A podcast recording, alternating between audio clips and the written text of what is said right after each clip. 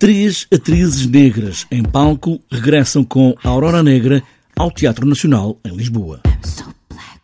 Nádia Iracema, Cléo Diara, Isabel Zua. Três mulheres atrizes negras querem evocar as muitas histórias de mulheres negras que deviam estar na história, também de Portugal, dizem em voz alta nesta celebração. Queremos que este espetáculo seja uma celebração.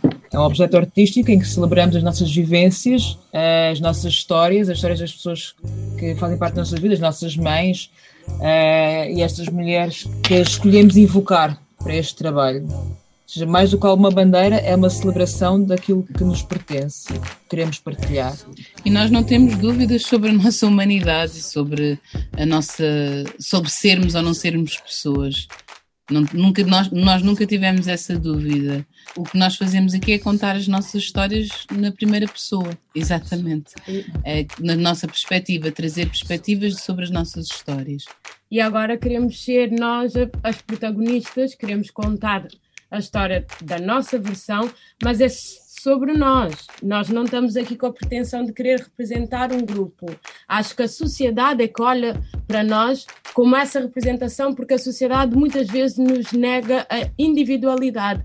Mas aqui é Isabel Zua, Claudiara e Nádia Iracema a contarem as suas histórias da forma que elas decidiram contar essa história, através de celebração, através da dança, da música, da comida, de nomes, invocar a nossa ancestralidade. No espetáculo Aurora Negra volta agora ao Teatro Nacional Dona Maria II, em Lisboa. Foi o espetáculo vencedor da segunda edição da Bolsa Amélia Recolasso.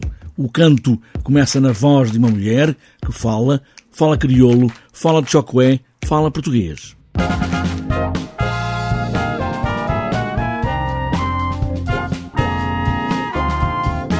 Quisemos jogar com, com a questão do quem é o outro em palco porque muitas vezes a língua é usada para fazer as pessoas sentirem-se o outro ou não locais. Então também quisemos trazer essa sensação que muitas vezes sentimos em Portugal, que para nós também é o nosso país, porque apesar de eu ter nascido em, em Cabo Verde, eu cresci em Portugal. Eu sou cabo-verdiana e também sou portuguesa. E crioulo, tanto de Cabo Verde como Guiné, são línguas que fazem parte da sociedade portuguesa. Tem a ver com a nossa ancestralidade também. Eu e a Nádia temos ancestralidade angolana, Uh, e de alguma forma quisemos trazer essa, esses, esses, triângulos que nos compõem, né? Uh, sobre as nossas experiências, sobre as nossas vivências, sobre a nossa ancestralidade. Três mulheres negras procuram dentro de si próprias as raízes mais fundas de cada uma delas, de cada uma das culturas, para celebrar este legado ancestral. Também português, mescla de tantas coisas, tantas cores e sons de línguas.